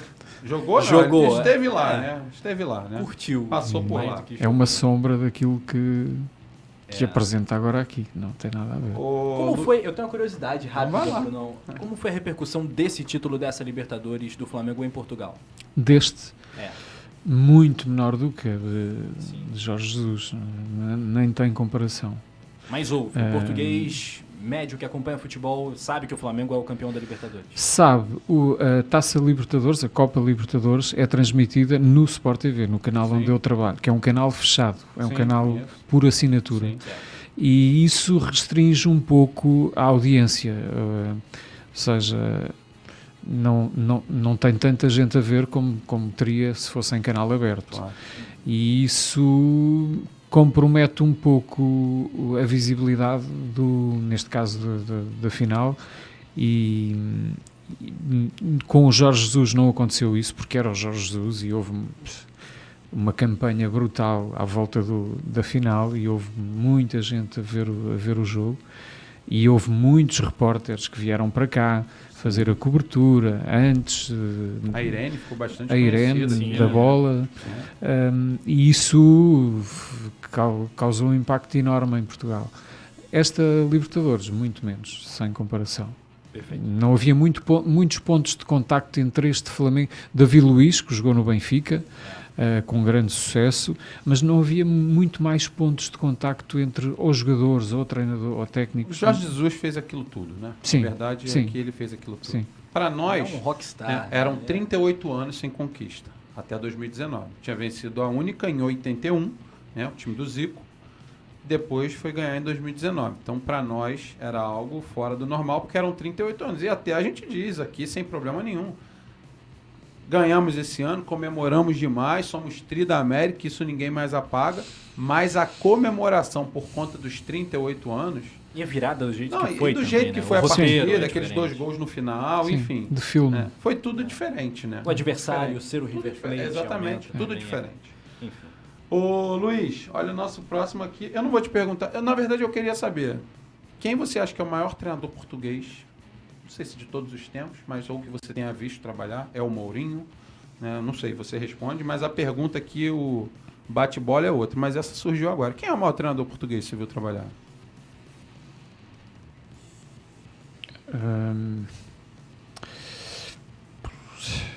É difícil responder mais uma vez, como no, nos jogadores, a pergunta que foi feita lá atrás. Uh, porque no passado houve bons técnicos eh, portugueses uh, que não saíam para o estrangeiro porque não era esse o espírito na altura e não havia grandes possibilidades. Portugal veio de uma ditadura também, um país muito fechado até há, relativamente pouco tempo, quando falamos de, de, de gerações. Agora, uh, eu acho que José Mourinho foi aquele, foi aquele que pode não ser o, o melhor técnico neste momento, talvez não seja. Foi o mais importante. Mas foi o mais importante, sem dúvida. Eu estava lá e eu vi isso acontecer. É. Ganhou a taça UF depois a Champions League no ano seguinte, né? eu lembro bem disso. E isso provavelmente nunca mais acontecerá. Uh, com o, o caminho. Time, né? uh, não, e ganhar a Champions é muito difícil. Sim, eu lembro. O desequilíbrio financeiro Sim. entre os clubes é brutal. O Benfica uh, jogou agora a fase de grupos com na mesma chave havia Benfica, PSG, Juventus e Maccabi Haifa. E o que era previsível era o Benfica ficar na terceira posição, uh, à frente do Maccabi, mas a terceira posição não daria para continuar na, na Champions. O terceiro classificado cai para a Liga Europa, para a Europa League. E o Benfica ficou em primeiro no grupo. O orçamento do PSG é três vezes o do Benfica. Três vezes. Por isso, estamos a falar de campeonatos diferentes. Mas a pergunta aqui era a seguinte: Jorge Jesus ou Abel Ferreira? Sei que são treinadores diferentes, metodologias diferentes. Hoje atuam, claro, mas um começou há bem mais tempo do que o outro, que era jogador até outro dia. Uhum. Mas enfim, já conquistou títulos importantes aqui também. Mas e na visão do português? O que fez o Abel nesse curto espaço e o que fez o JJ num período mais longo, mas também tem muitos insucessos. Você fala do, do não só no, no, futebol brasileiro, né? Não só no futebol brasileiro, até poderia ser, para equilibrar um pouco mais. Não, mas aí, aí é, é injusta a comparação, porque é. se nós olharmos para o período em que o Jorge Jesus esteve, período temporal que foi claro. um ano, e para aquele em que o Abel está, o Abel ganhou muito mais, mas teve muito mais tempo também. Se calhar, fazendo uma média, Jorge Jesus. É, é muito difícil. Um tiro e Sim, certeiro. Ganhou tudo, praticamente. Só não ganhou a Copa do Brasil. Sim, é verdade. De resto, ganhou tudo.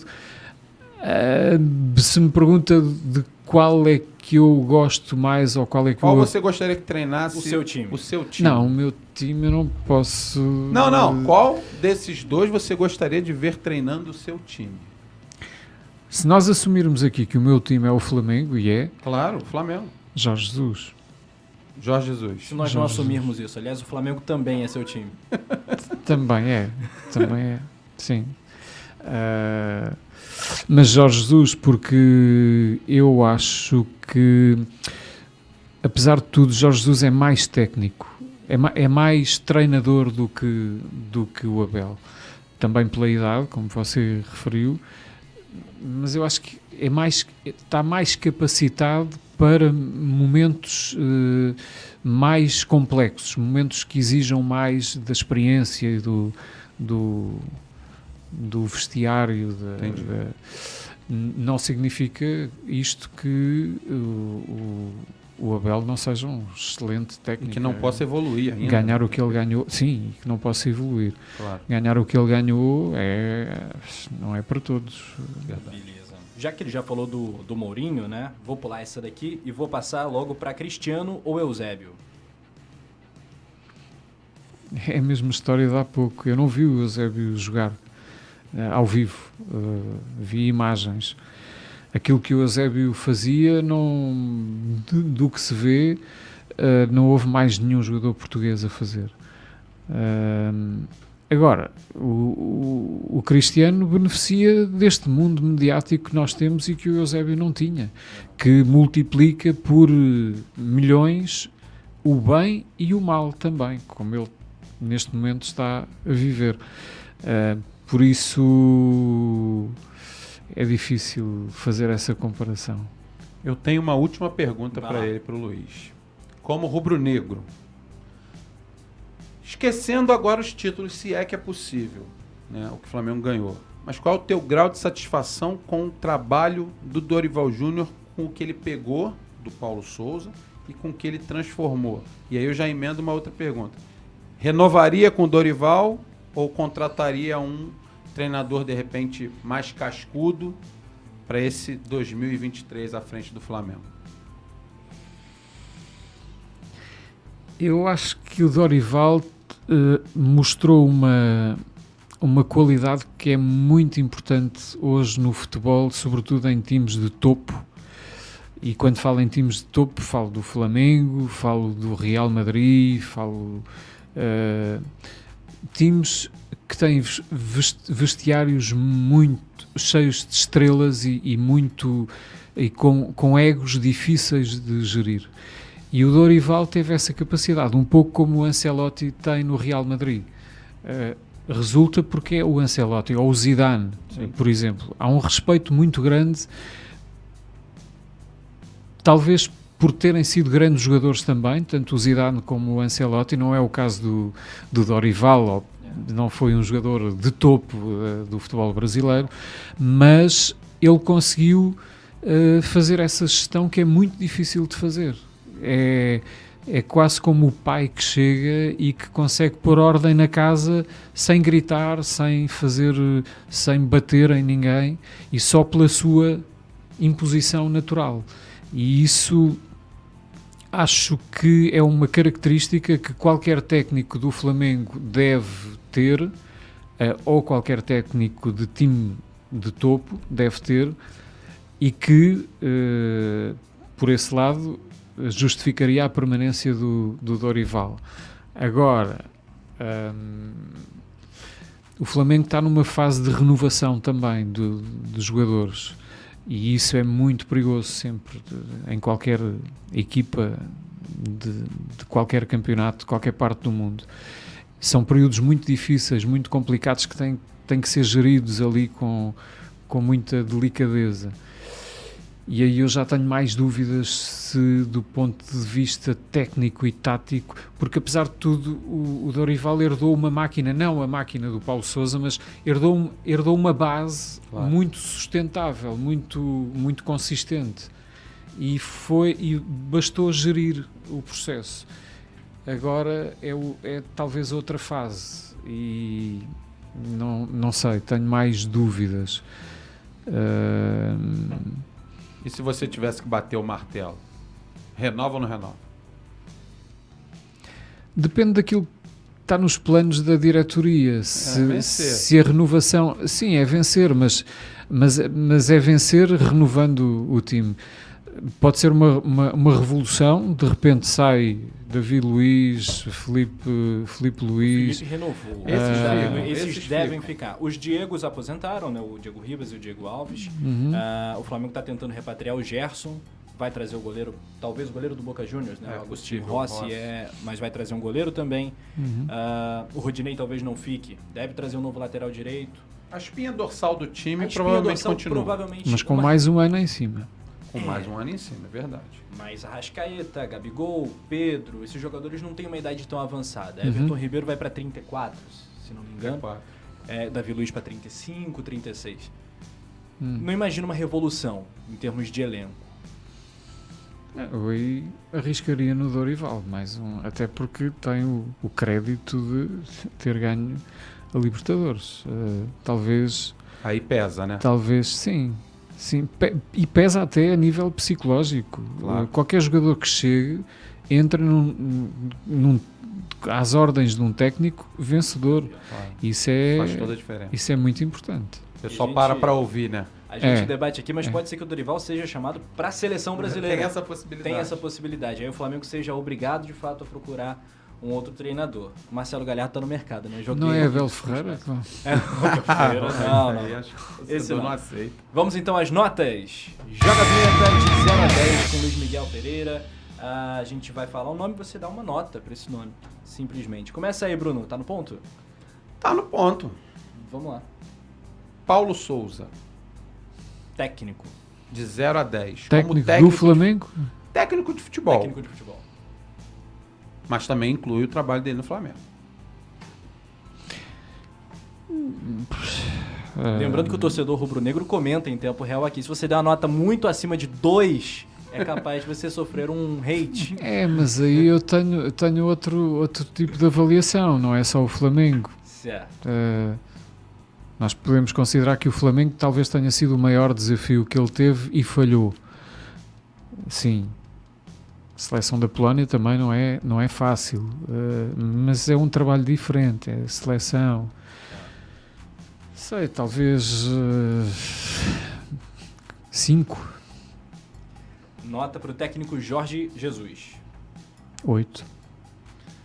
Seleção brasileira. Atual? Sim. É atual. Hum, Oito. Oito. Dorival Júnior. Sete. Dire... Oito. Oito. Retifico. Oito para o Dorival Júnior. Cinco, cinco Paulo Souza. Dorival sete só não pode. É, Oito. Tem uma distância maior. É. Direção do Flamengo. Futebol. Não. Não necessariamente. A gestão do Flamengo. A gestão. Aquilo que faz. eh, eh, aquilo que faz mexer o ponteiro é o futebol. Se não houver sucesso no futebol, não adianta as outras áreas trabalharem, terem os melhores profissionais do mundo, porque para já falta o dinheiro que vem do futebol. Claro. E É, mas não adianta ter o Gabigol no futebol e não tê-lo no É. na comunicação ou é no financeiro. um Gabigol.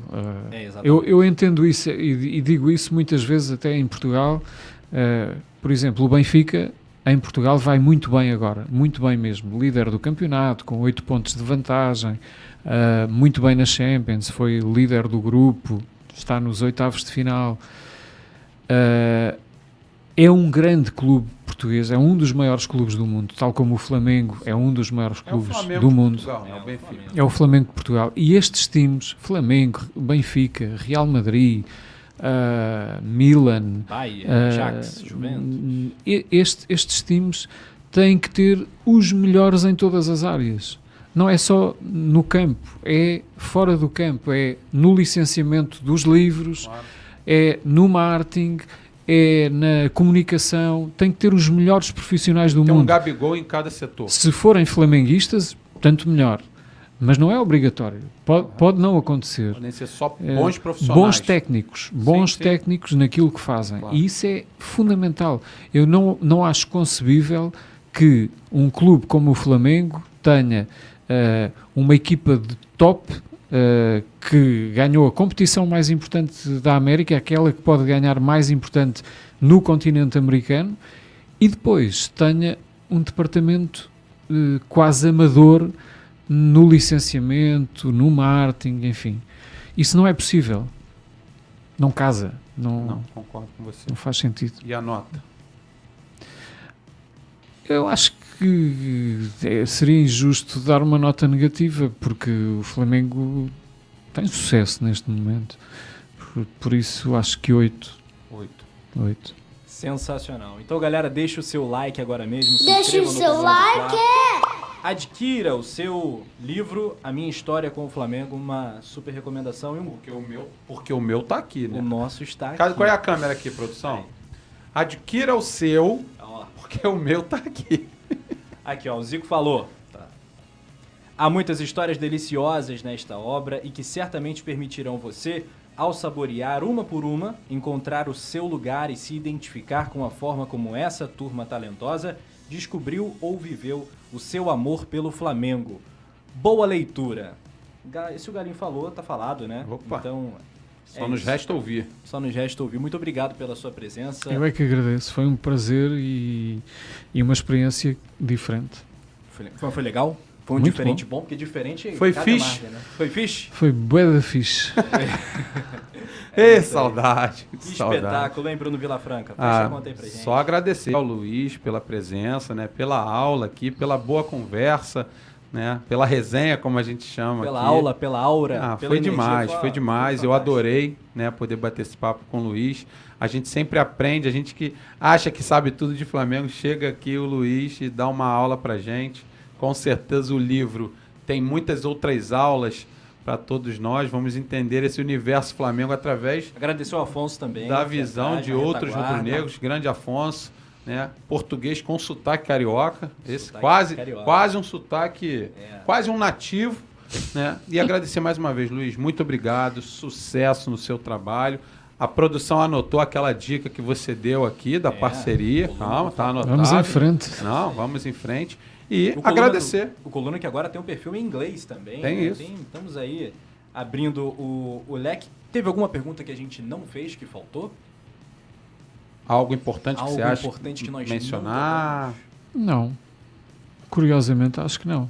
Opa, Acho que então- Então garantimos que... o nosso dever de casa. Fizemos o nosso. Mais um mês de emprego garantido. Mais um mês pra gente, se Deus quiser. Época de renovação de contrato. Opa, é, final, de, final ano. de ano. Fim de temporada. É isso, muito obrigado, Luiz Miguel Pereira. Papo fantástico no Coluna do Fla. E é isso, galera. Um abraço e saudações rubro-negras. Valeu. Tchau, tchau. Alô, nação do Mengão! Esse é o Coluna do Fla. Seja bem-vindo. Se inscreva no canal, não esqueça de deixar o seu like. Pega o link, compartilha pra geral. Comente, comente bastante, queremos te ouvir. Aqui você tem a melhor transmissão dos jogos do Flamengo na internet. O Coluna é brabo e tem o Podfla, o podcast da nação. É muita resenha e um show de cobertura do maior do mundo, do jeitinho que a nação merece. Esse é o Coluna. Saudações rubro-negras.